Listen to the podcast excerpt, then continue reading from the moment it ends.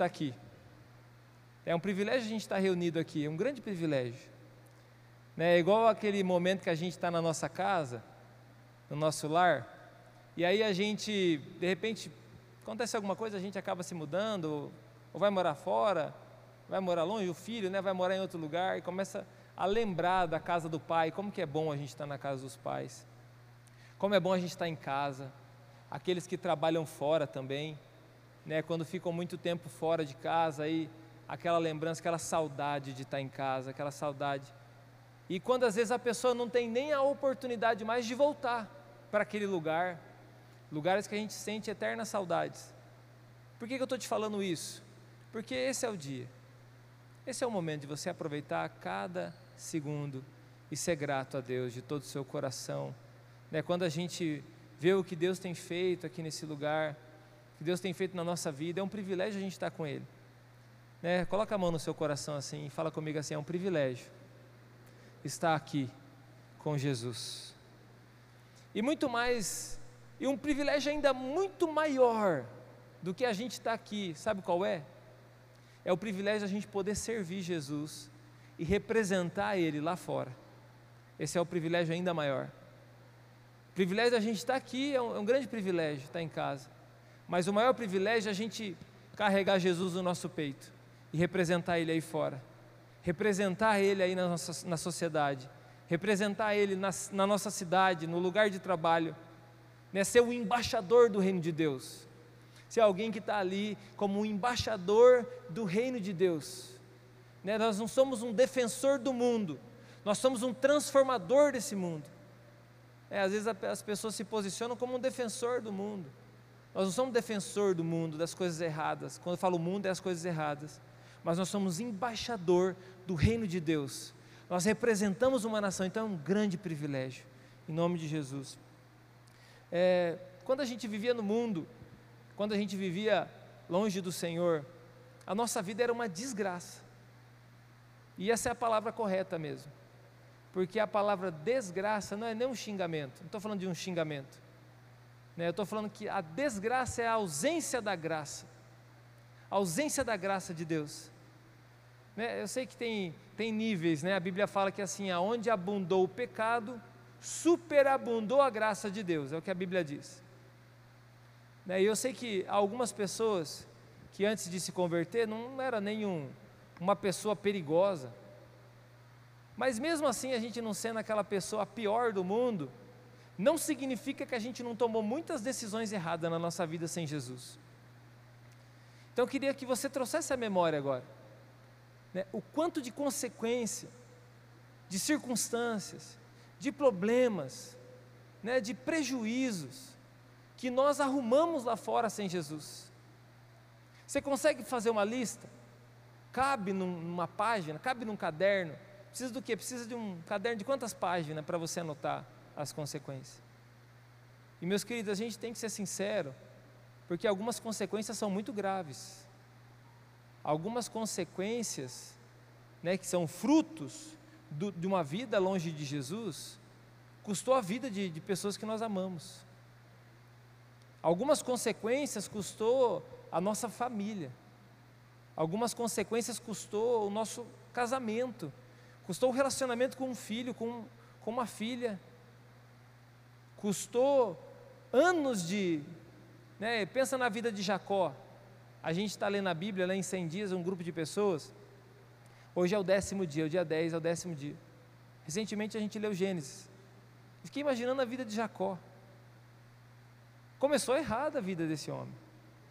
Mesmo nascendo num lar abençoado, que também tinha marcas do pecado, começou errada. Ele sai de casa achando que está abafando, mas ele está enganando o irmão. A mãe dele está ajudando ele a enganar o irmão. Ele não está carregando a bênção de Deus com ele. Deus ama ele.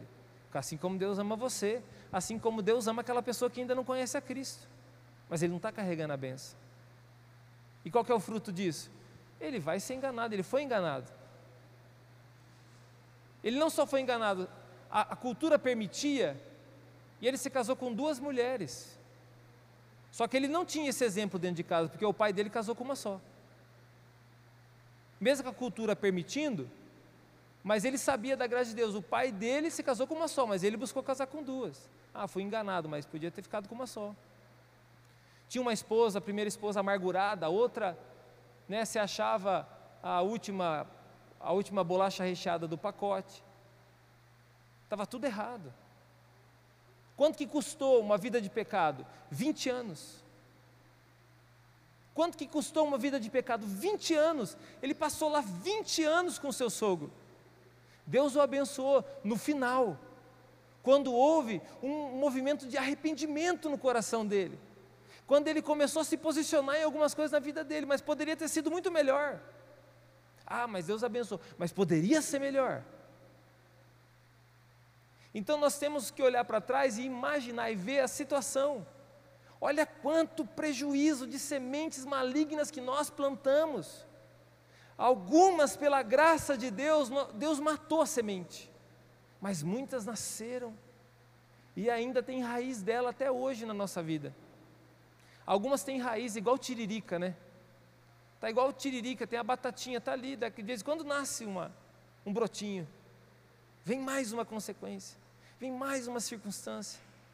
Né? Nós estamos sujeitos às coisas dessa vida. Por que, que eu estou te falando isso? Agora nós estamos debaixo da graça. Fala comigo. Eu estou debaixo da graça. Debaixo da graça de Deus. Sobre a graça de Deus, ainda de vez em quando nós olhamos para trás e damos lugar a algumas coisas que nós deveria estar morta na nossa vida e que nós matamos atrás, mas a gente vai cultivando devagarzinho. É para matar, é para deixar morto, é para deixar destruído. Mas a gente pela experiência que a gente tem na fé, pela vida com Deus que a gente tem, a gente, já, glória a Deus, um respiro. Né? Vamos usar a vida de Jacó de novo. Deus me abençoou, agora eu estou saindo daqui próspero. Estou saindo da casa de Labão próspero. Mas às vezes vai carregando algumas coisinhas junto, como Raquel levou, por exemplo, ídolos ainda, imagens de idolatria, levou junto. E vai carregando algumas coisas. E às vezes a gente vai carregando algumas coisas com a gente, mesmo estando convertido. Mesmo estando sobre o sangue de Jesus, sobre debaixo da graça, a gente vai carregando algumas coisas. Vai permitindo os nossos olhos, o nosso coração, os nossos ouvidos, os nossos lábios, as nossas mãos, o nosso sentimento, a nossa inteligência começar a perceber algumas coisas que não deveria mais perceber, que não deveria mais valorizar. Esse lugar não deveria estar cheio de gente. Esse lugar deveria estar vazio. O que deveria estar cheio de gente é uma praça da cidade cheia, da cidade inteira buscando o Senhor. Dá um glória a Deus aí. O que deveria ter numa cidade não é só uma igreja cheia, mas é a cidade ser uma igreja que busca o Senhor, que reconhece Ele. Que cidade próspera, que cidade abençoada, que famílias abençoadas. Agora parece que algumas coisas a gente vai cultivando e deixando como que se fossem normais. E a gente parece que sente um certo orgulho por algumas coisas erradas, que deveriam estar mortas. Eu queria lembrar você, Jacó. Eu queria lembrar você que essas coisas vão trouxeram consequências pesadas para mim e para você no passado. Nós não podemos trazer de volta em nenhum momento da nossa vida. Seja o que for que o Espírito Santo está falando no seu coração seja o que for. Você não deve trazer de volta para o seu coração. Você sabe, a consequência é pesada. Às vezes, agora a consequência está levinha, porque você está forte, mas as consequências são doloridas, são pesadas. Famílias destruídas, relacionamento entre pais e filhos destruídos. Mas quando a gente se posiciona em Deus, Deus restaura. Mas a gente não pode ser uma bexiga que, que é uma bexiga? Enche, daí beleza, cheio de Deus, cheio de Deus, aí de repente começa a murchar, murchar, murchar, murchar, murchar. Você tem que tirar aquele, aquele prego que está nesse pneu, que está murchando o pneu toda semana devagarzinho, você tem que arrumar isso aí. Você tem que colocar em ordem isso aí. Tem que ajeitar isso aí, para que não vaze mais. Tem uma, uma história, né, uma história, um ditado, que diz que um dos lugares mais ricos do mundo é o cemitério. Eu já falei isso aí aqui algumas vezes. Eu achei bonito quando eu li, falei, ah, isso é legal de ensinar. Diz que um dos lugares mais ricos do mundo é o cemitério. lá está cheio de músicas que não foram compostas, lá está cheio de, de, de, tecnologia que não foi inventada, lá está cheio de sonhos que não foram realizados, lá está cheio de, de tempo com os filhos que não, não teve, lá está cheio de sonhos e projetos com uma família que não foram realizados, enfim, lá está lá tá cheio de sonhos que não foram. É o lugar mais rico, porque está lá os sonhos guardados, a riqueza está lá guardada, está esquecida lá. Mas eu discordo disso. Eu acho que o lugar mais rico do mundo é aqui. Eu acho que o lugar mais rico do mundo nesse momento é aqui, esse lugar. Esse é o lugar mais rico do mundo. Porque aqui ainda estão os sonhos, que mesmo que não foram realizados, os projetos que não foram realizados, mas eles estão aí dentro de você, você tem a chance de realizar. Eles estão dentro do seu coração, os projetos, os sonhos, as sementes, elas estão aí. E você ainda tem uma chance de plantar elas. Você tem uma chance de ver isso concretizado, você tem uma, uma chance de ver isso realizado. Você tem uma chance de investir cada dia nesse projeto e ver ele pronto, ver ele realizado. E não só você, mas a sua descendência desfrutar disso que você está fazendo, que você está realizando, que você está começando, que você está idealizando, que Deus já te deu a capacidade de viver, está dentro de você. Fala comigo, aqui é o lugar mais rico do mundo. Então cultive essa riqueza, está dentro de você, planta essa semente, em nome de Jesus. Né? Esse é um ano de experimentar realmente um grande mover de Deus sobre a nossa vida, um, um transbordar de Deus sobre a nossa vida.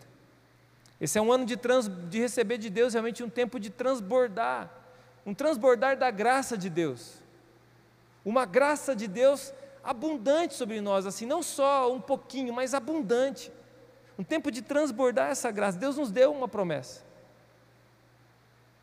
Deus nos deu promessas.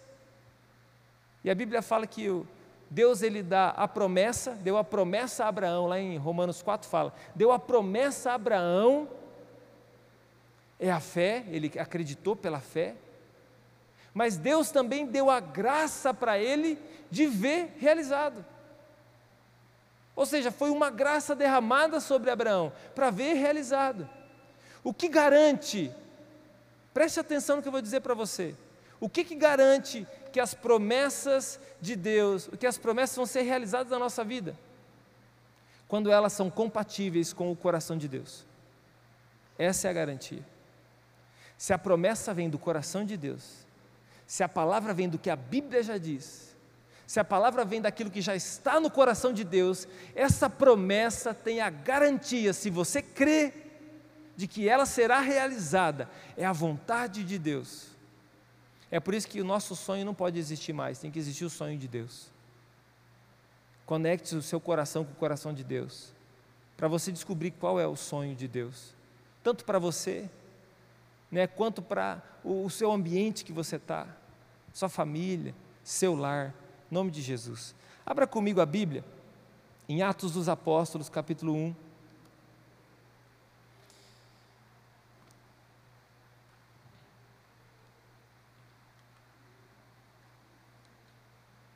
Esse ano a gente fez um pouco diferente.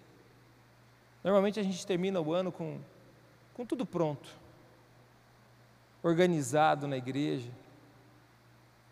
tudo planejado. E algumas coisas sim estão planejadas. Mas eu, pessoalmente, eu, eu me propus a começar o ano de uma maneira diferente. Propósito pessoal meu. Me propus a separar alguns dias, me desligar, me desconectar de tudo. Né, pedir liberação até para minha família. E tive largado realmente com Deus, só com Deus, só com o Senhor, para ouvir Ele para alinhar meu coração com o coração de Deus. Se tem uma promessa, se está alinhada com o coração dele, há uma garantia que vai se cumprir. E eu desafiei os outros pastores que fazem parte dessa igreja a irem juntos, pastores das cidades, e alguns foram, a maioria foi. E a gente teve um tempo de, de oração, de busca, o dia todo. Acordava às 5 horas da manhã e se lançava na palavra e na intercessão e na oração, no silêncio, em ouvir Deus. Até sem conversar nós ficamos.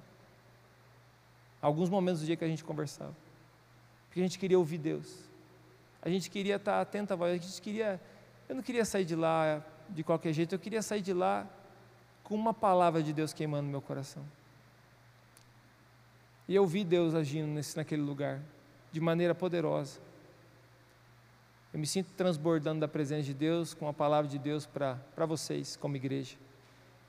Que Deus deu aos pastores o, o dever e o privilégio de pastorear o rebanho. Então eu tenho uma palavra de Deus. Né, nesse tempo, a gente ajustou o nosso coração, ajustou, ajustou-se com os sonhos, com os planos de Deus. E eu quero ministrar um pouco, na verdade, assim, ó, nem 1% do que Deus tem ministrado no meu coração, mas nos próximos tempos a gente vai compartilhando. Mas posso dizer para você que todas as promessas de Deus para nossa terra, para nossa nação, para as nossas vidas, elas vão se cumprir em nome de Jesus. E aqueles que creem como Abraão creu, vão ver a promessa se cumprindo e se realizando nas suas vidas também, porque todos nós recebemos dessa graça. Todos nós vamos receber dessa graça, desse tempo. Atos capítulo 2. Nós meditamos em, em Atos lá na, nesse tempo. Uma das leituras que nós fizemos foi Atos. Nós lemos Atos, nós comemos Atos, porque nós queríamos receber dessa igreja. Uma igreja que começou os princípios do começo dessa igreja. Quais são esses princípios? E Atos capítulo 2 diz assim: Chegando o dia de Pentecoste, estavam todos reunidos num só lugar.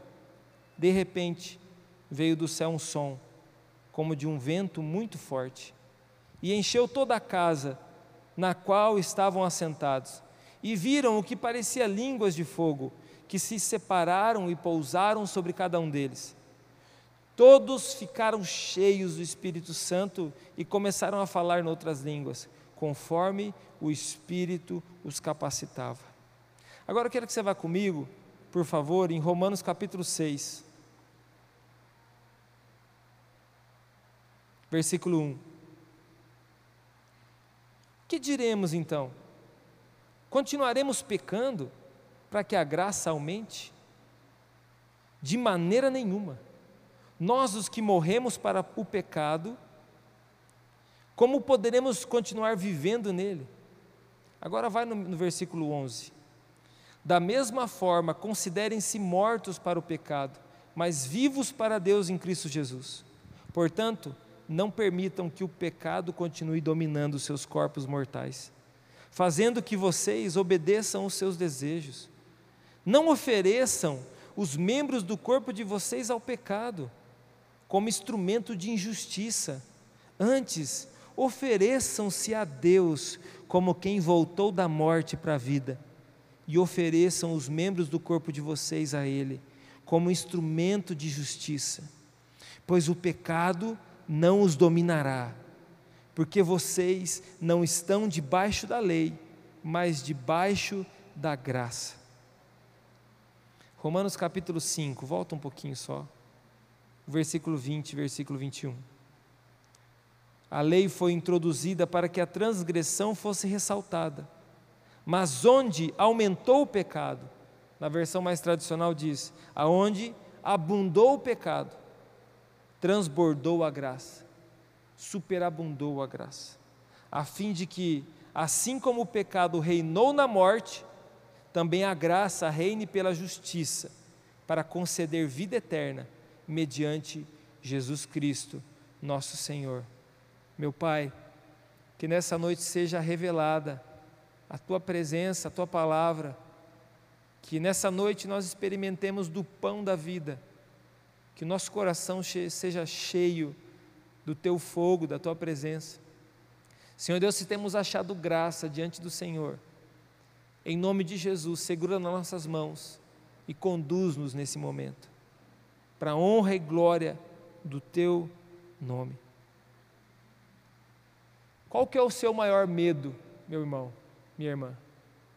Eu gostaria que você nesse momento refletisse. Qual que é o seu maior medo? Você tem algum medo? Tem alguma coisa que te dá medo? Né? Não pense na barata agora não, né? No rato, sapo.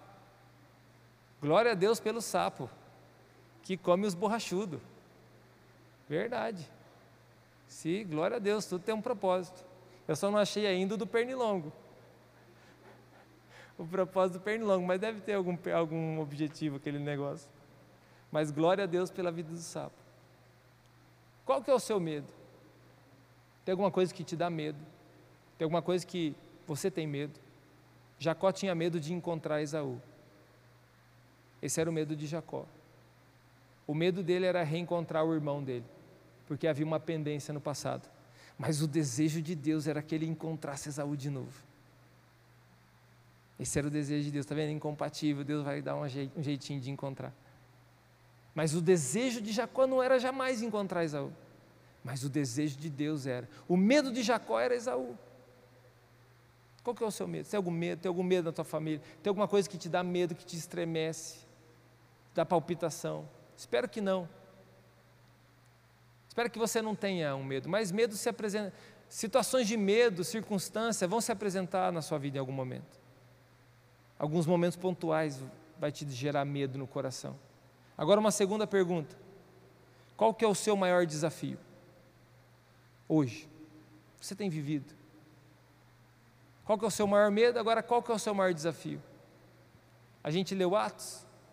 Em Atos dos Apóstolos, o maior medo dos discípulos aqui era morrer como Jesus morreu. Porque eles estavam obedecendo uma palavra, permanecendo em Jerusalém em oração, mas eles estavam com medo de serem mortos. Eles estavam a portas fechadas, porque eles tinham medo também de represária. Então, o maior medo deles era a perseguição que eles iriam sofrer. Agora, qual era o maior desafio deles? Qual que é o maior desafio seu?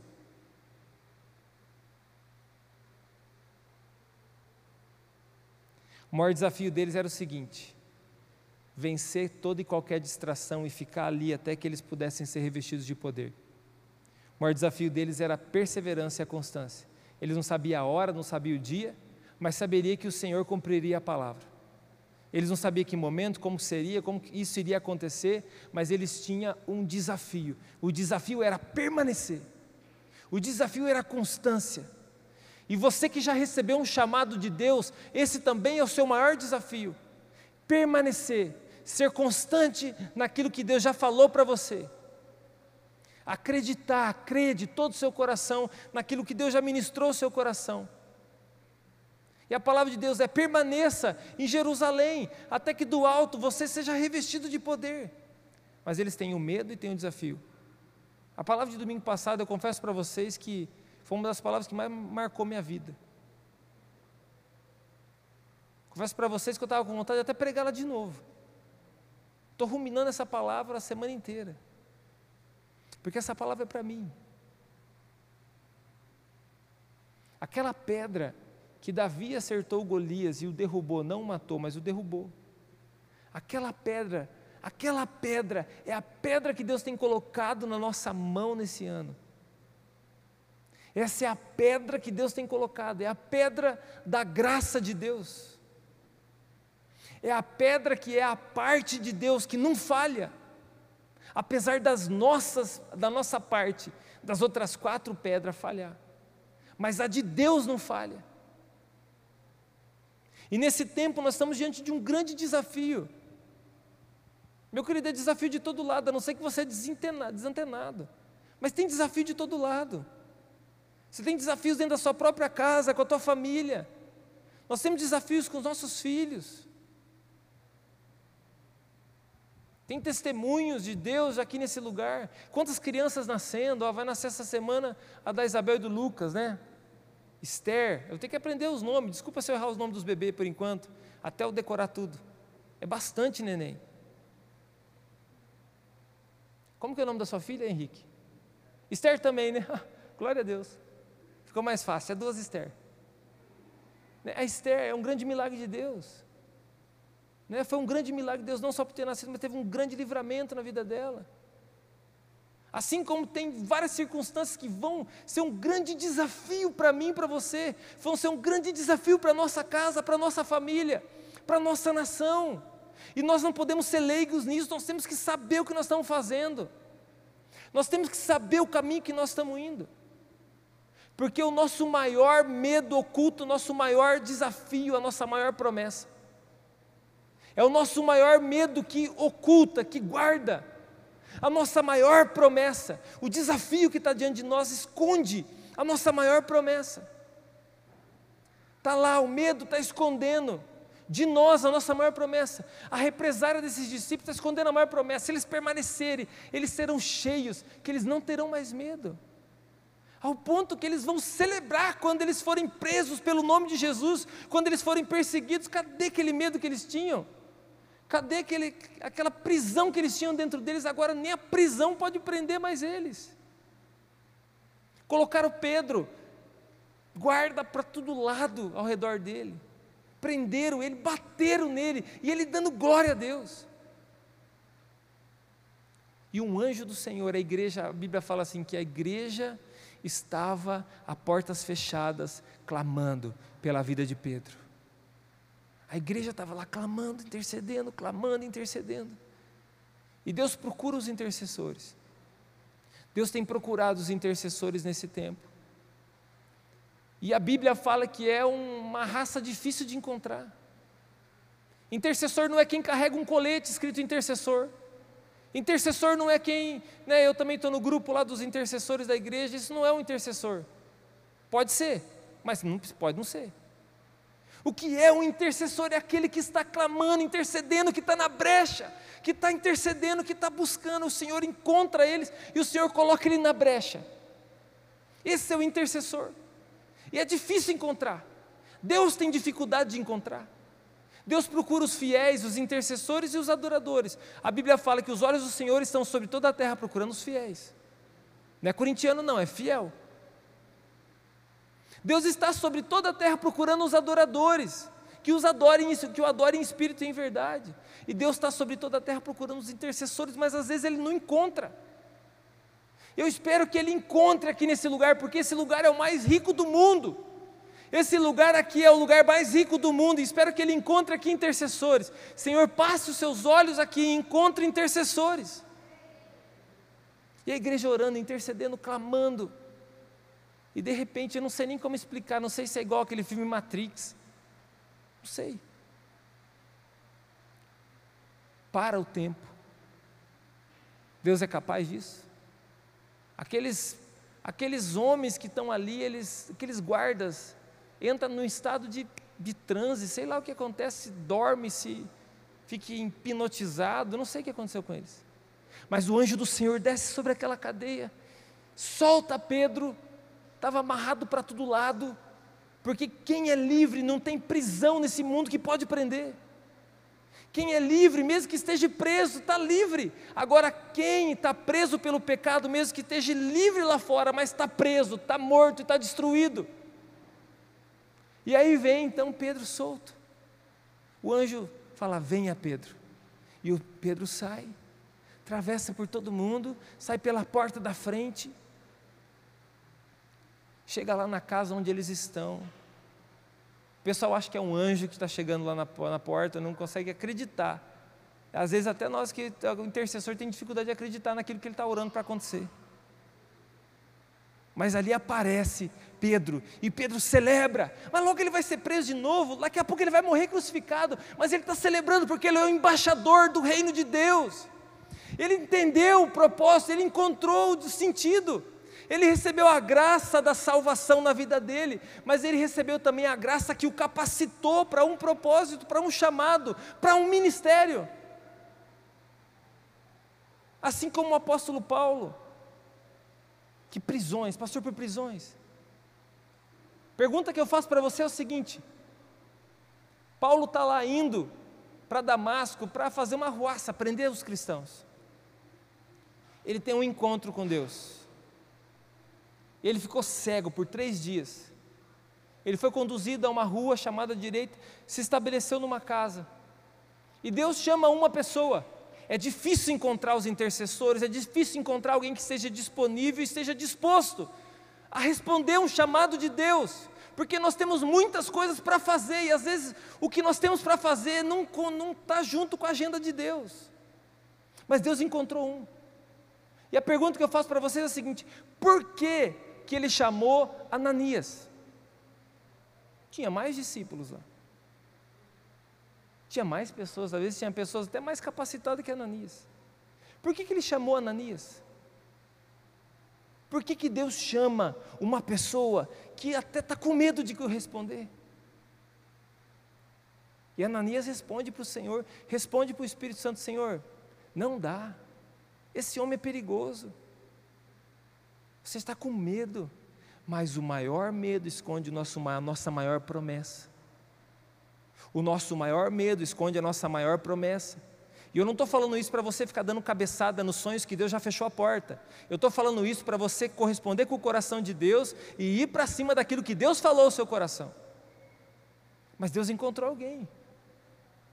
E será que nesse lugar mais rico do mundo Deus vai encontrar Ananias? Será que nesse lugar mais rico do mundo Deus está encontrando Ananias? Será que você que está aí na sua casa, será que você é um Ananias? Será que Deus está encontrando os Ananias? Os Ananias que ouvem os absurdos de Deus, que ouvem os absurdos de Deus. Eu tive um sonho essa noite, mas eu não me lembro dele muito bem. Eu sei que eu voltava e as pessoas, voltava de um lugar era um bairro de uma cidade, talvez. E as pessoas me perguntavam: como que vai ser, pastor? O que, que tem que fazer? Quem que vai ir para lá? E eu respondia no meu coração ao que Deus tinha colocado, falei assim: é, o Senhor quer que eu vá lá. O Senhor quer que eu, o Senhor falou para mim. O Senhor me deu esse privilégio, o Senhor me deu esse, essa razão de viver. É um privilégio poder servir a Deus. É um privilégio levar alguém a Cristo, é um privilégio. E eu lembro que eu chorava e chorava e falava: é um privilégio, Ele me deu esse privilégio. Você deve amar a sua casa, você deve amar essa igreja. E jamais desprezar o lugar onde você é alimentado na fé. Mas você deve amar muito mais o Senhor Jesus. Você deve amar muito mais o, e encontrar sentido em levar alguém até Jesus porque às vezes, você não tem sentido em levar alguém até Jesus, é porque você não entendeu o que é a eternidade ainda. É que você não entendeu o que é a salvação, você não entendeu nada disso. Você está ali, mas você não entendeu. Você não entendeu de onde vêm as coisas, como que funcionam as coisas no reino de Deus. Você não entendeu. É igual as crianças que acham que, que só porque você tem um cartão, ou de crédito, ou de débito, você pode comprar o que você quiser. Ah, pai, compra lá com o cartão. Mas filho, tem que ter dinheiro lá para comprar. Não, pai, passa o cartão. Antigamente era o cheque. Não, mas pai, dá um cheque. As crianças começam a tentar entender o que é o dinheiro. Acho que é só você escrever o cheque. Acho que é só você usar o cartão lá e pronto. Aí essa próxima geração é assim: pai, é só fazer um pix. Pai, faz um pix. Não é assim que funcionam as coisas. Mas é um grande privilégio nós podermos dizer ao Senhor sim. Ananias disse sim. A graça de Deus se manifestou na vida de Ananias, se manifestou na vida de Paulo, e o Senhor disse para Ananias assim: Eu vou mostrar para ele, Ananias, eu vou mostrar para ele que tem um grande valor as decepções que ele vão passar em meu nome. Eu vou mostrar para ele que tem um grande valor se ter alguém perseguindo ele por causa do meu nome. Eu vou mostrar para ele que tem um grande valor passar escassez por causa do meu nome. Eu vou mostrar para ele que vale a pena correr risco de morte por causa do meu nome.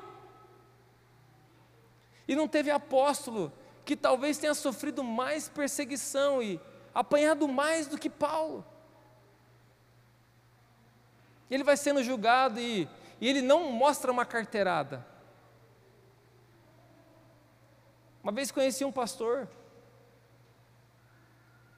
E esse pastor, ele era moambeiro os carros do Paraguai e levava para São Paulo. Enchia o carro de telefone celular e orava para Deus livrar da polícia. E seja o que Deus quiser.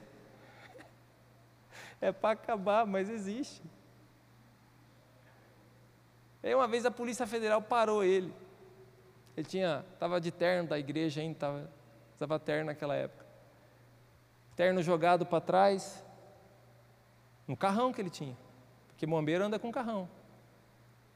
É um cabrito, mas é carrão. Estava lá, jogado, terno, escondendo um pouco do celular. A Bíblia no, na frente, assim. Igual eu ando também, às vezes, com a Bíblia ali na frente. Policial parou. aprendeu, né, contrabando. E ele falou assim: Não, não me prende, não, eu sou pastor. Piorou, né? Falou: Se você não me prender, eu vou passar 24 horas no monte em oração. Igual o pastor Fernando passou, vou passar orando por você. 24 horas de oração pela tua vida se você não me prender. Paulo está lá levando perseguição, entendendo o que, que o valor de poder servir o Senhor, mesmo que está sendo, está dando tudo errado. Estão batendo nele, estão judiando dele, mas de repente ele está diante de um rei.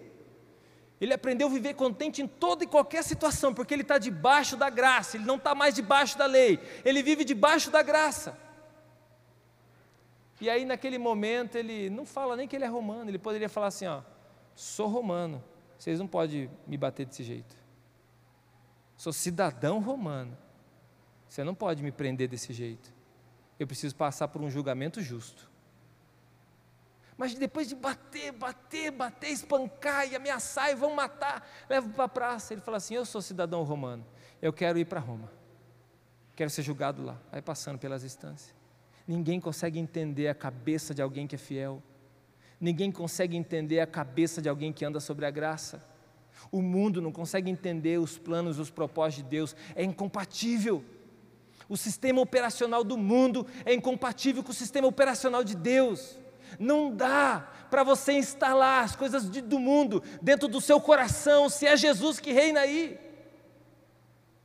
É hora de você dar um glória a Deus. Cadê o glória a Deus? E aí Paulo então, ele vai e cumpre o propósito. Chega no final, em Roma, a Bíblia fala assim que Deus deu a graça a Paulo de poder alugar uma casa, mesmo que vigiado, e permanecer ali preso o resto da sua vida. Ficou preso dentro de uma casa, prisão domiciliar. E ele ficou preso ali, escrevendo as cartas, evangelizando os guardas, levando o reino de Deus. Porque ninguém consegue prender aquele que é livre. Ninguém consegue prender aquele que vive debaixo da graça. As coisas que você não entende na sua vida é engraçado. Tem pessoas que falam assim: Eu não sei, pastor, por que, que a minha família acabou? Mas no dia da bonança, ele não tem vergonha de passar lá com uma caixinha de cerveja e comprar para a família beber. Ele não tem vergonha de pegar o celular dele e continuar acessando pornografia. Ele não tem vergonha de ficar com uma conversa fiada com mulherada. Mas no dia da desgraça, ele vai perguntar: o que, que Deus está fazendo comigo? Meu Deus do céu, meu querido, viva debaixo da graça. Viva debaixo da graça de Deus, porque se você estiver debaixo da graça de Deus, mesmo nas situações mais difíceis da sua vida, a graça de Deus está se manifestando. Você pode ter certeza que melhor que Jacó você vai sair. Pode ter certeza que até melhor do que o apóstolo Paulo você pode sair. Se você compara ser melhor com ter mais. Se você compara ser melhor com estar tá dando tudo certo. Mas nem sempre o ser melhor é o dar tudo certo. Mas é estar no lugar certo. Estar melhor não é só dar tudo certo. Mas é saber, eu fui Ananias era a minha tarefa, mesmo que eu corria o risco de morrer, mas era para eu ir lá. Mesmo que eu estou querendo ir para tal lugar, mas o Senhor está dizendo, é para ir para Macedônia. E de lá depois você vai percorrer, você vai chegar a Roma. Mas lá não é lugar, Paulo, lá não é lugar, vão te matar lá. Mas eu estou debaixo da graça, é o Espírito Santo. Qual que é o seu maior medo? Qual que é o seu maior desafio? ele esconde a sua maior promessa. Mas aí tem um detalhe: é hora da gente poder dizer um sim, é hora da gente poder dar um passo, é hora da gente poder corresponder a isso. Nós temos que andar debaixo de um poder e debaixo da graça de Deus. Em Atos capítulo 6, versículo 8, fala sobre ah, os, os, diáconos, os primeiros diáconos, que eles estavam debaixo de um poder de Deus, debaixo de uma graça de Deus. Eles eram cheios de graça. Fala sobre Jesus, que Jesus era um menino cheio de graça diante de Deus e diante dos homens.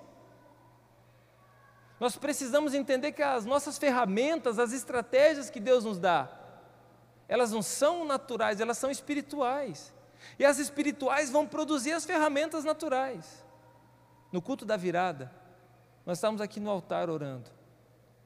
Quando eu me ajoelhei para orar, nós nos ajoelhamos e você na sua casa ou se ajoelhou, ficou de pé, enfim, não importa.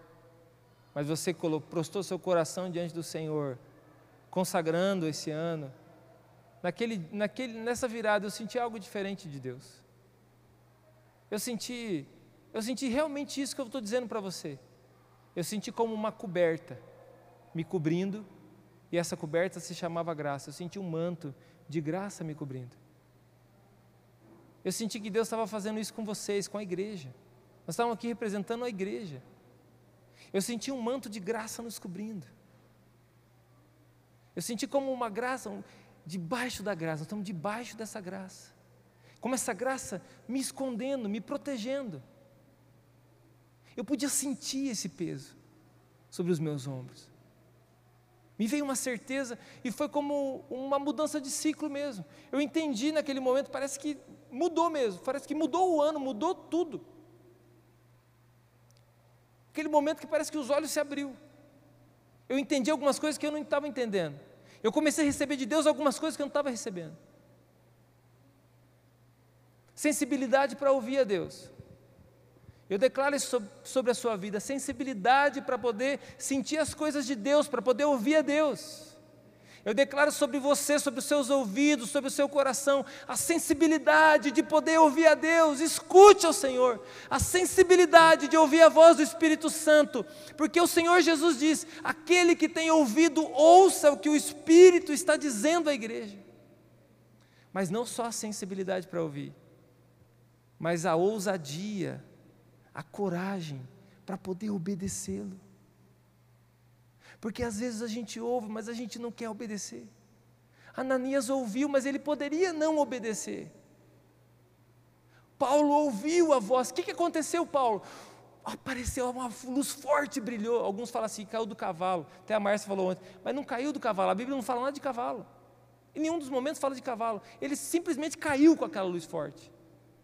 Poderia estar no cavalo, no jegue, no burro, poderia estar andando. Mas aquela, forte, aquela luz forte derrubou. E ele perguntou, e aquela voz fala assim: Por que, que você me persegue, Paulo? Saulo, quem é você que eu estou perseguindo? Ou seja, ele não tinha o entendimento do que ele estava fazendo. Ele estava vivendo fora da graça, ele estava debaixo da lei. Mas naquele momento ali, ele falou: Eu sou Jesus, a quem você persegue. Naquele momento não precisou dar um estudo bíblico, não precisou passar por encontro com Deus, não precisou fazer escola de discípulos, não precisou ler a Bíblia toda em 100 dias, não precisou de nada disso.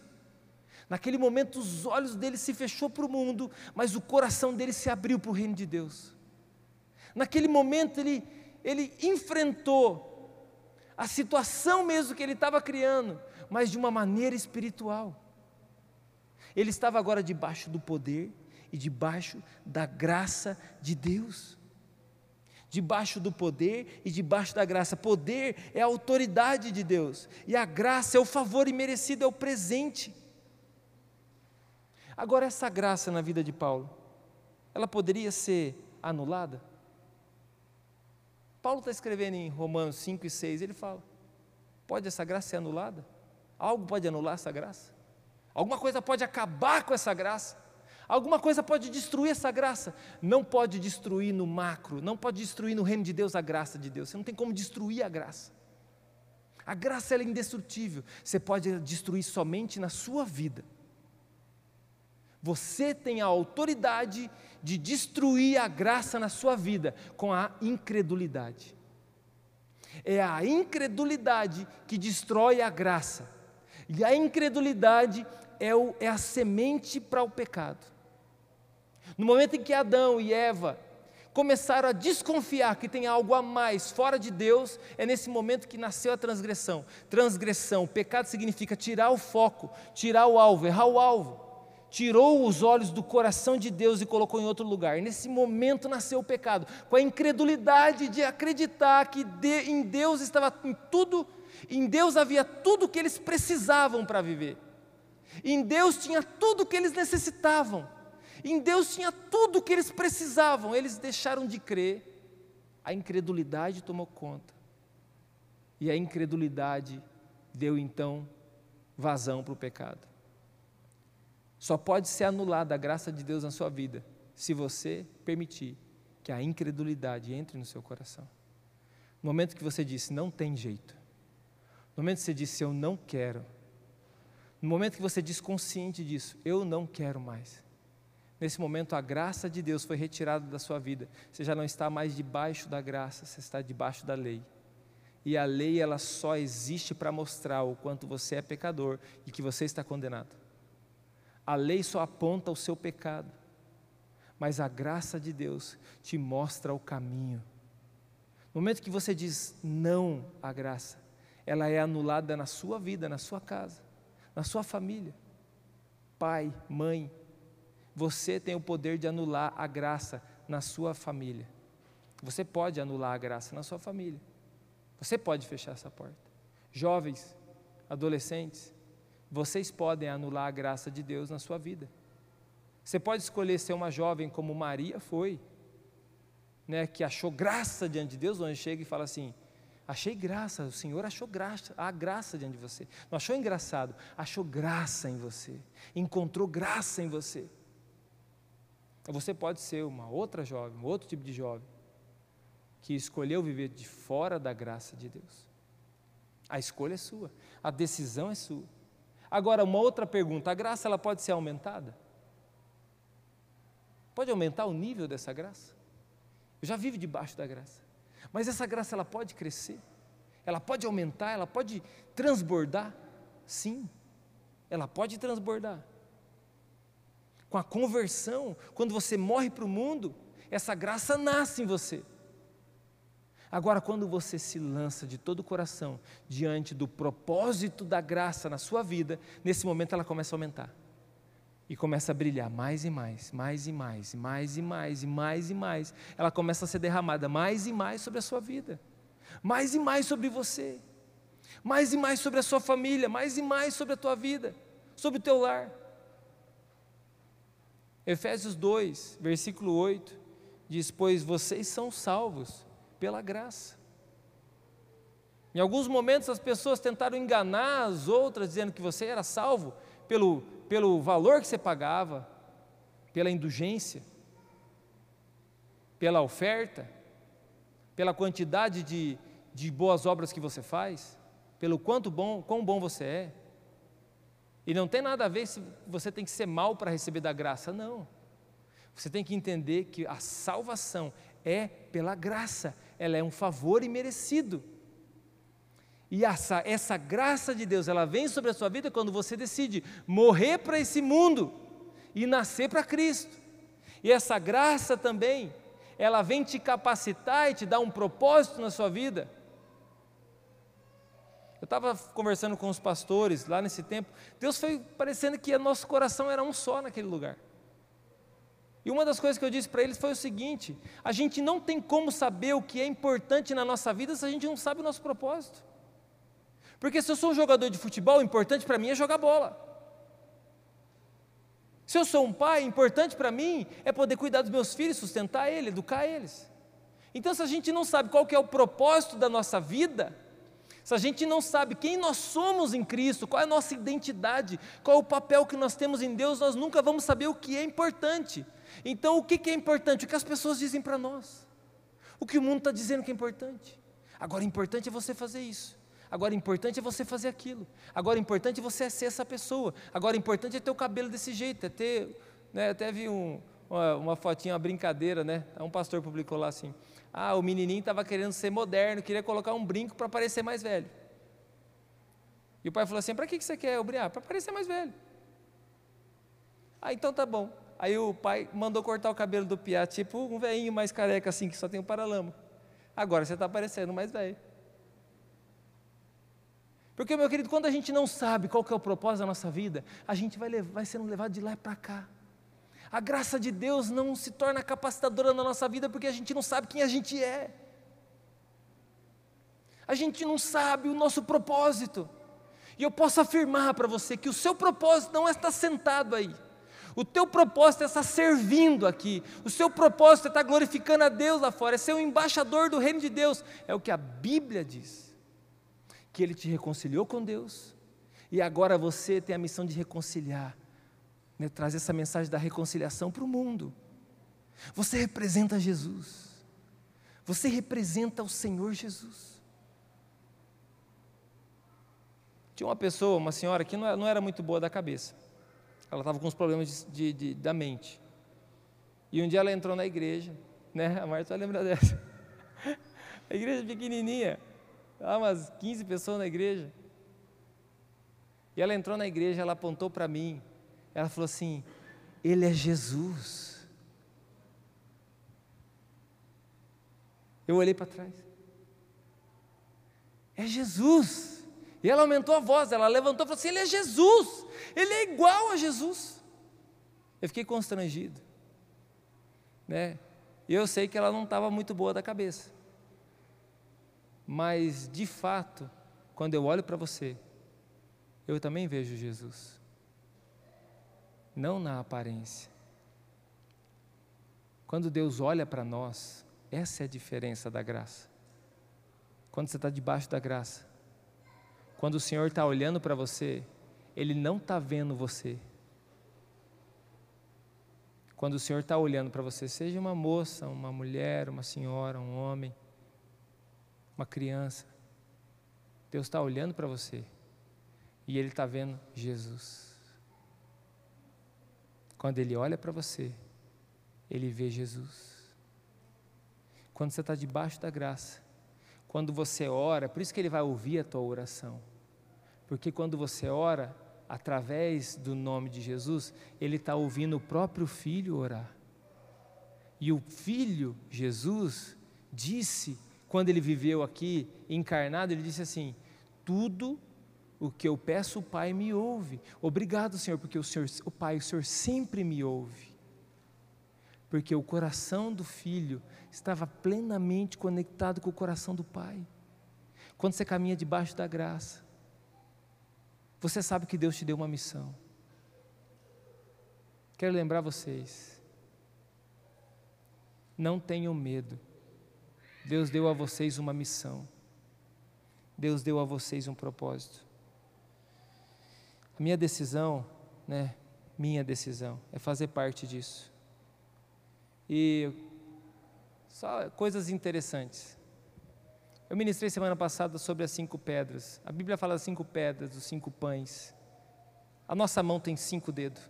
Por que, que não tem sete dedos? Tem cinco. Nosso pé tem cinco dedos.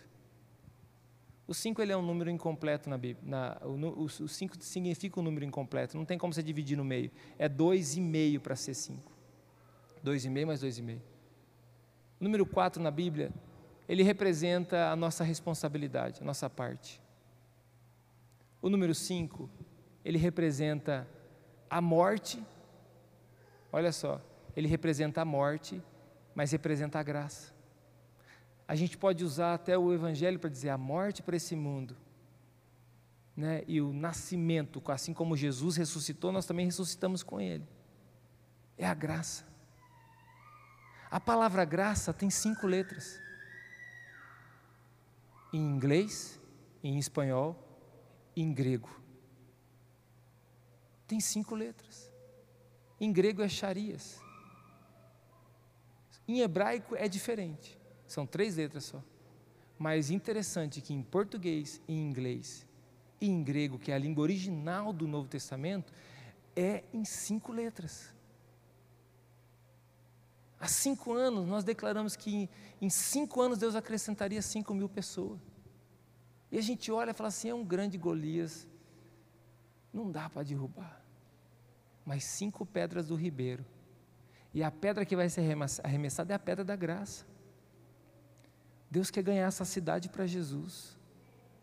Deus quer ganhar a nossa nação para Jesus. É a nossa responsabilidade diante de Deus é crer. A nossa responsabilidade de Deus é, nossa, é, é os dons que Ele nos deu, é a capacidade que Ele nos deu, é a amizade que Ele nos deu, é a família que Ele nos colocou, é o lugar onde Ele nos inseriu, é a, é a cidade onde nós nascemos, é o lugar que nós carregamos. Mas a parte de Deus é a graça. E nós estamos nesse ano que é o ano para nós, o ano da graça. Esse ano eu tomei a decisão, eu quero caminhar debaixo totalmente dessa graça. Eu quero fazer, eu, é minha parte, eu quero fazer menos, mas eu quero orar muito mais. Eu quero separar um tempo maior para estar debaixo dessa graça, para estar ouvindo a Deus, para estar mais assertivo nas minhas palavras, nas minhas atitudes, nos meus passos. E eu aconselho você a fazer o mesmo. Eu não te obrigo a fazer o mesmo, eu te aconselho a fazer o mesmo. Eu te aconselho, pai, mãe, a fazer o mesmo, a depender dessa graça. Agora, não, não ache que você está debaixo da graça se você não caminha com os valores do reino de Deus. Está debaixo da graça aquele que se converteu, aquele que nasceu de novo, aquele que tem os valores do reino, aqueles que ouvem a Deus e o obedecem. Esse é o tempo de nós voltarmos o nosso coração para estar debaixo dessa graça. Não é um feijãozinho com arroz. Não é só estar ali de qualquer jeito. Mas é estar debaixo dessa graça. Eu sinto esse manto de graça. Eu sinto Deus reavivando o dom. Eu sinto Deus levantando Davis. Eu vejo Deus prostrando os nossos joelhos. Eu vejo o Senhor nos chamando para esse lugar, aonde não tem nada que pode nos destruir, aonde não tem nada que vai nos entristecer, aonde não tem nada que pode de fato tirar a nossa, a nossa motivação. O nosso coração está em Deus. A gente perde a nossa motivação quando a gente perde o foco. A gente só perde a nossa motivação. Ah, não tenho mais motivação na minha família, não tenho mais motivação no meu trabalho, não tenho mais motivação na minha vida com Deus, no ministério que Deus me deu, na célula que eu tenho para pastorear, no, nos propósitos que Deus colocou no meu coração. Nós só perdemos a motivação quando nós perdemos o foco. No momento em que eu perder o foco, eu perco a motivação. Porque eu vou colocar minha motivação aonde está meu coração. Eu vou colocar minha motivação aonde está meu coração. Os discípulos de Jesus foram chamados para orar por Jesus. E eles dormiram. E Jesus fala para vocês não puderam orar uma hora comigo. Mas diz a palavra que eles dormiram de tristeza. Eles estavam tristes. Eles não estavam experimentando a graça. Sabe o que eles estavam experimentando? Eles estavam experimentando o medo. Eles estavam vivendo com a motivação na tristeza. E hoje eu quero convidar você a viver debaixo dessa graça. E para a gente orar, quero ter um momento de oração com vocês. Esse é um ano. Nós não fizemos vídeo, nós não organizamos banner, nós não vamos soltar foguete, como nas outras vezes. A nossa parte foi feita. O que a gente tinha que soltar foguete e fazer banner, a gente fez de monte. Um melhor que o outro. Mas no meu coração veio algo assim, é simplesmente a graça. Quando eu estava junto com os pastores, eu falei assim: o que, que Deus tem falado no coração de vocês? Tem alguma coisa que Deus tem colocado no coração de vocês sobre esse ano? Unanimemente, parece é coisa bíblica, né? Unanimemente todo mundo disse assim: Deus tem me falado sobre a graça, pastor. Eu falei: então é isso aí, porque é o que Deus tem me falado sobre a graça. É o que eu senti na virada de ano. É a graça. E essa graça, meu querido, não é sobre uma igreja, não é sobre essas quatro paredes, é sobre nós, é sobre a gente. E para a gente orar, eu queria chamar aqui o Ministério de Louvor. Para a gente orar, eu queria que você avaliasse comigo né, o que a Bíblia nos mostra. Em Atos, tem três tipos de cristãos. Três tipos. A Bíblia fala assim, em Atos capítulo 4, fala assim que da multidão dos que creram, eles eram quase 5 mil homens. Eu gosto desse texto por causa dos 5 mil. Mas fala da multidão dos que creram, ou seja, eram pessoas com um nível mais raso, eles só creram. Eles só acreditaram, gostamos da mensagem, é isso mesmo, acreditamos. Jesus, Jesus. Fala Jesus, Jesus. Está igual aquele bêbado que entrou na fila do batismo. E estava todo mundo batizando, ele entrou na fila, aquela fila enorme. E aí o pastor vem e batiza ele, tiguf, e pergunta: Você viu Jesus? Não vi. Segunda vez, terceira vez. E ele fala: Você viu Jesus? Mas o Pedro fala assim: Mas você tem certeza que ele caiu aqui? Das multidão dos que creram. Eu passo na rua e tem de todo tipo. É nós, pastor. É nós.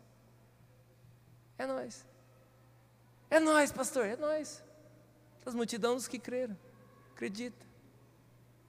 Ama Jesus? Amo. Você entregou sua vida para Jesus? Entreguei. Da multidão dos que creram. E aí tem um outro tipo de cristão, o segundo tipo é os que se batizam. Pedro ele pregou aquele ato de coragem dele depois do batismo com o Espírito Santo, ele pregou. E a Bíblia fala que naquele momento se converteram três mil homens. E esses homens, aquelas, aquelas pessoas que estavam ali, eles foram batizados. Eles creram e eles foram batizados. Essa é a segunda classe de cristão, aumentou um pouquinho o nível. Tem um compromisso, já aumentou um pouquinho mais. Mas, meu querido, vem a perseguição e espalha todo mundo. Porque nem os que creram, olha só, nem os que creram e nem os que simplesmente foram batizados são capazes de carregar a glória do Senhor nos seus ombros. São capazes de ouvir o Espírito Santo dizendo assim: vai lá na rua chamada direita, você vai encontrar lá um homem chamado Saulo, ora por ele. Esses daí não são capazes. Esses daí, em Atos capítulo 6, eles vão criar confusão, porque a família deles não está recebendo a cesta básica que deveria chegar na casa deles. Eles não estão recebendo, então é instituído os diáconos, para que isso seja feito com excelência. Porque eles também são importantes para Deus. Os que creram, os que foram batizados. E aí tem uma segunda classe, a terceira classe, que é a maior delas. Que a Bíblia fala que com aquele movimento que estava acontecendo, Atos capítulo 6, se você pegar Atos capítulo 6, você vai encontrar esse versículo logo de cara. Que daquelas pessoas que criam, que é acrescentada na vida da igreja, iam sendo acrescentados discípulos. Ou seja, algumas pessoas se tornavam discípulos. Nem todos os que se batizavam se tornavam discípulos. Os discípulos, eles estavam cheios do Espírito Santo cheio de sabedoria, cheio de coragem. Os discípulos pastoreavam o rebanho. Os discípulos sofriam ameaças de morte, mas não negavam a fé. Mas os batizados só, aqueles que simplesmente se batizaram. Deus ama, ama. Simão, o mágico, se converteu e viu a manifestação do Espírito Santo através da vida de Pedro, pegou o dinheiro e falou assim: quanto custa para que você me ensine isso daí? O irmão da igreja querendo comprar a graça. Pedro repreende ele e fala assim: vai para lá, seu sem vergonha. Isso aqui não se compra. Você está brincando com o Espírito Santo, isso não se compra, porque ele ainda não tinha um coração de discípulo. Esse é o lugar mais rico do mundo. Aqui, nós estamos no lugar mais rico do mundo. E sabe quem que Deus está procurando?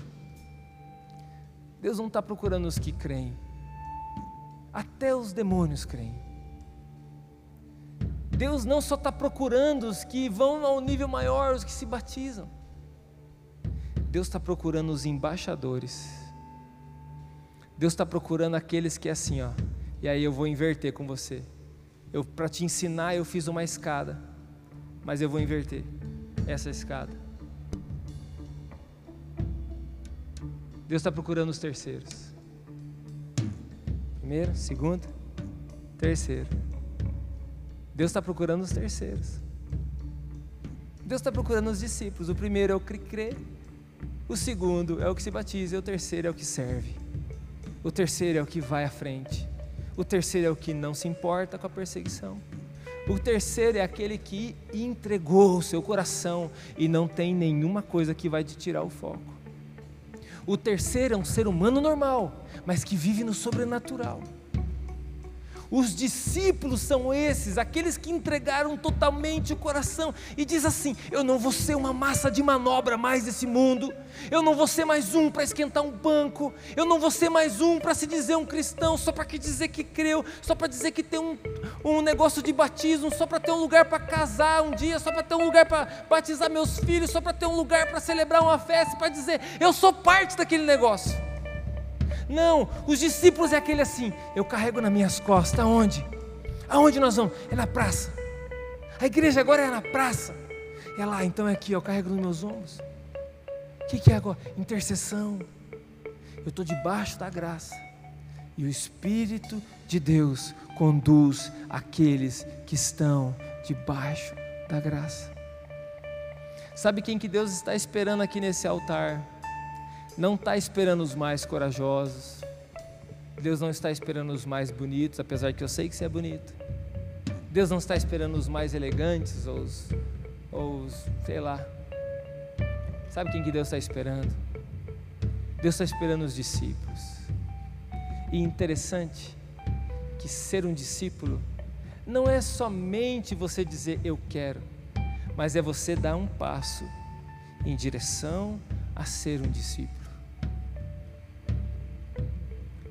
Quando eles instituem os diáconos, os apóstolos dizem assim: ó, procure entre os irmãos pessoas que sejam cheias do Espírito Santo, pessoas que sejam sábias e cheias de fé. Eu acho que é isso, cheias de fé. A terceira parte que eu não lembro.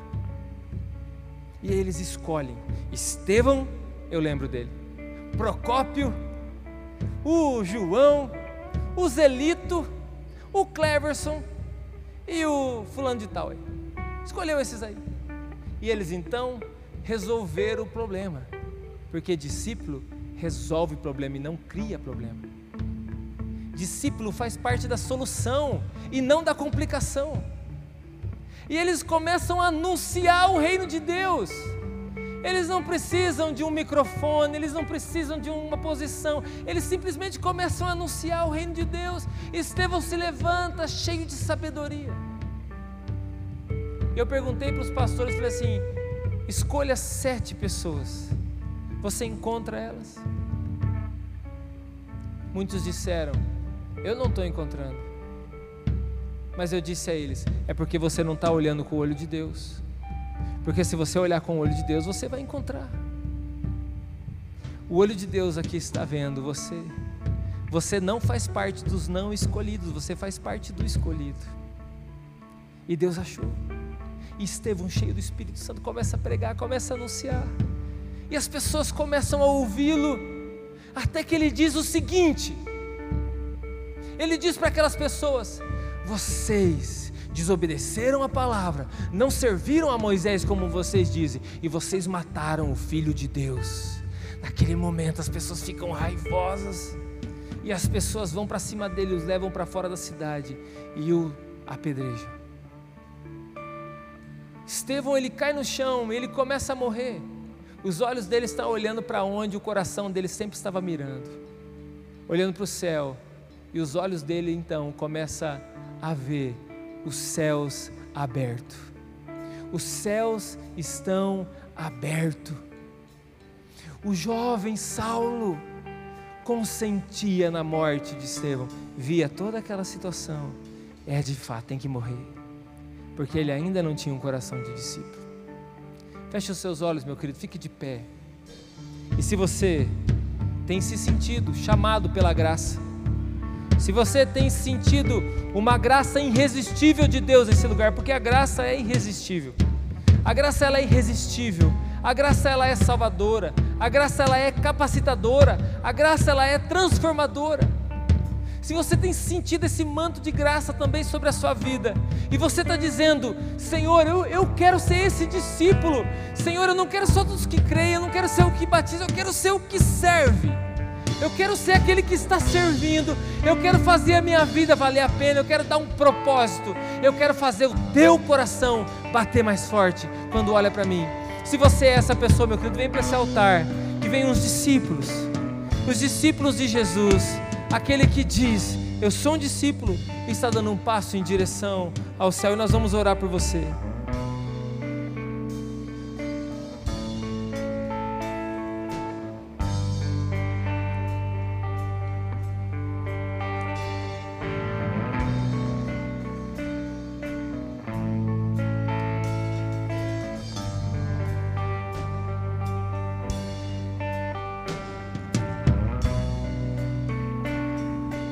Espírito Santo.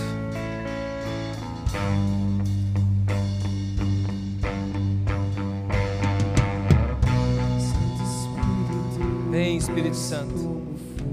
Chama os Ananias, Espírito Santo. Chama os Ananias agora, fala aos ouvidos deles, delas. Chama os Ananias. Chama os Ananias, Senhor. Levanta os Ananias. Saulos estão nas suas casas com os olhos fechados. Os Saulos estão nas suas casas com com um encontro com Deus, mas estão com os olhos fechados, precisa de você. Vem, Espírito Santo, sobre esses que entenderam a mensagem, sobre esses que disseram sim. O Senhor conhece o coração deles, o Senhor conhece aquilo que está na mente deles. Senhor Deus, eles são as pessoas mais ricas desse mundo. Eles são as pessoas que carregam a sua glória nessa cidade. E eles precisam da tua graça. Espírito Santo, vem. Espírito Santo, vem sobre eles. Espírito Santo, vem sobre eles, marca-os. Vem, Espírito Santo. Nós clamamos ao Senhor que a tua presença venha sobre os seus filhos e filhas. Que a tua presença venha, Senhor Deus, sobre os seus filhos e filhas. Que o Senhor cele eles agora, Senhor Deus, com a tua presença. Cele eles com o teu amor, Pai. Em nome de Jesus. Que eles sejam muito mais do que aqueles que creem, muito mais do que aqueles que sejam batizados, mas que eles sejam aqueles que servem, aqueles que servem essa cidade, aqueles que servem os outros irmãos, aqueles que servem, Senhor Deus, a sua casa, a sua família, o seu lar. Vem Espírito Santo. Vem Espírito Santo. Incendeia.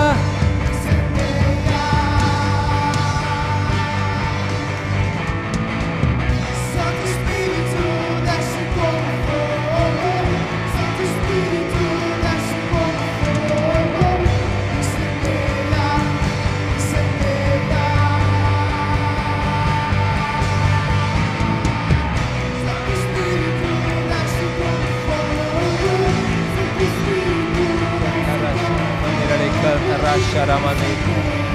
Cantara sharamane re cantara shalamanai. Ore cantare shantara lamane. Sharalamane re cantara shalamanai. Sharalamane re cantare sharamane re cantara shantara lamai. Sharalamane re cantare sharamane. Cantara sharamane re cantara shalamanai. Ramanere de cantare, cantare la manera de cantar la manera. Shara la manera de cantar, shara manera de cantar la mai. Shara la manera de cantar, cantare la manai, shetere de cantar la mai. Shara la manera de cantar, shara la manera de cantar, shara manera. Cantare shara la manera de cantar, shara manai. Eu quero viver. Algo novo. Deixa eu dizer uma coisa para você.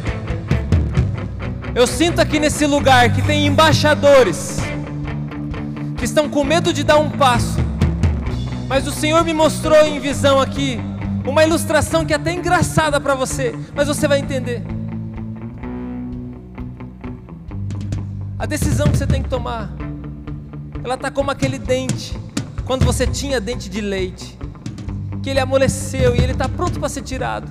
está sendo segurado por uma pelinha e você tem medo de perder, arrancando esse dente, você está com medo de ver a promessa, porque está nascendo algo novo. Vai vir um dente muito mais bonito.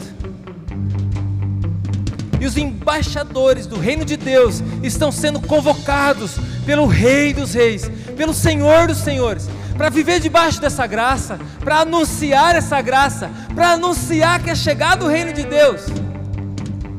Deus está chamando você para viver e para experimentar esse algo novo na sua vida. E o algo novo é o fortalecimento de Deus debaixo dessa graça.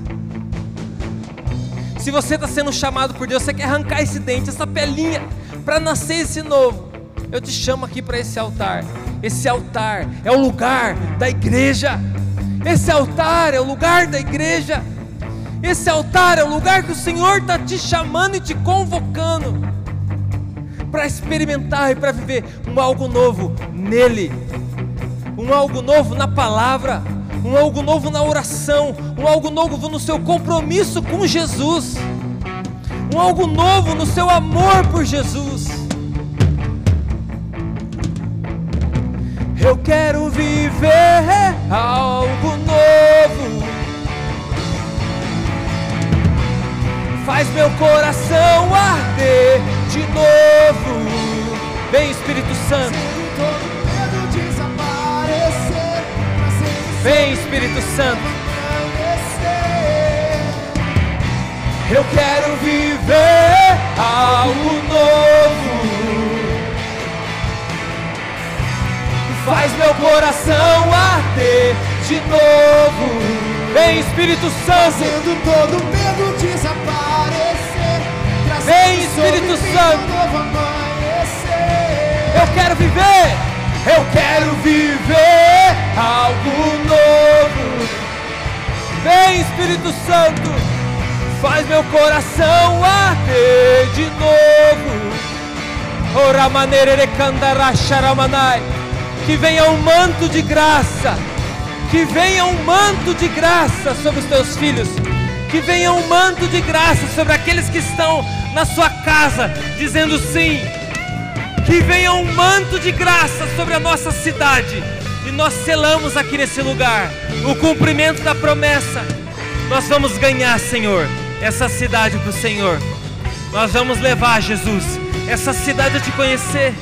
Nós vamos, Senhor Deus, levar os valores do seu reino. Nós somos seus embaixadores e vamos cumprir o teu propósito. Em nome de Jesus, para honra e glória do Senhor. Eu quero viver algo novo. Cante isso ao Senhor. Faz meu coração arder de novo.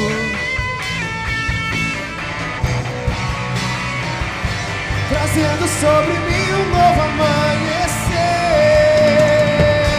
Eu quero viver algo novo. Faz meu coração arder de novo. Fazendo todo medo desaparecer. Trazendo sobre mim um novo amanhecer. Obrigado, Jesus. Toda honra, toda glória seja dada ao Senhor. Pai, na tua autoridade, nós queremos viver o ano da graça abundante. Nós liberamos sobre a vida da igreja, sobre a nossa cidade, sobre as demais igrejas que nós representamos, sobre os nossos irmãos na fé, Senhor Deus, que estão nessa cidade. Senhor Deus, a igreja Assembleia, as comunidades, Pai, a presbiteriana, os irmãos que estão, Senhor Deus, nessa cidade. Nós liberamos, Senhor Deus, uma graça abundante sobre todos aqueles, Pai, que decidiram ser embaixadores do Seu reino. Senhor Deus, nesse tempo, nós queremos viver e experimentar algo novo, não algo diferente, mas algo que mexa com a nossa indiferença, Senhor. Algo, Senhor Deus, que mova o nosso coração. Conduz os teus filhos, Pai, para o lugar de descanso. Conduz os teus filhos e tira-os do lugar da distração. Leva-os, Pai, para onde o Senhor quer que eles lutem as batalhas. Senhor Deus, coloque eles aonde o coração deles vai queimar de novo. Senhor, em nome de Jesus, que uma chama que vem do céu possa ser colocada dentro do coração dos teus filhos e filhas.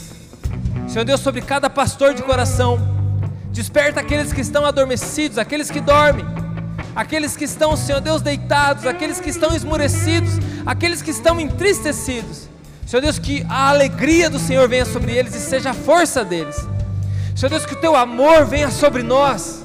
O teu amor que nunca falha, a tua graça que nunca falha, se manifeste sobre nós e que seja liberado agora sobre nós, nesse ano de 2021, o ano da graça abundante de Deus. E nós vemos, Pai, esse lugar mais rico do mundo, Senhor Deus, gerando frutos e multiplicando para a honra e glória do Teu nome, Senhor Jesus. Que a paz do Senhor esteja sobre os teus filhos e filhas, para a honra e para a glória do Teu nome, Jesus. Amém. Deus abençoe, meus.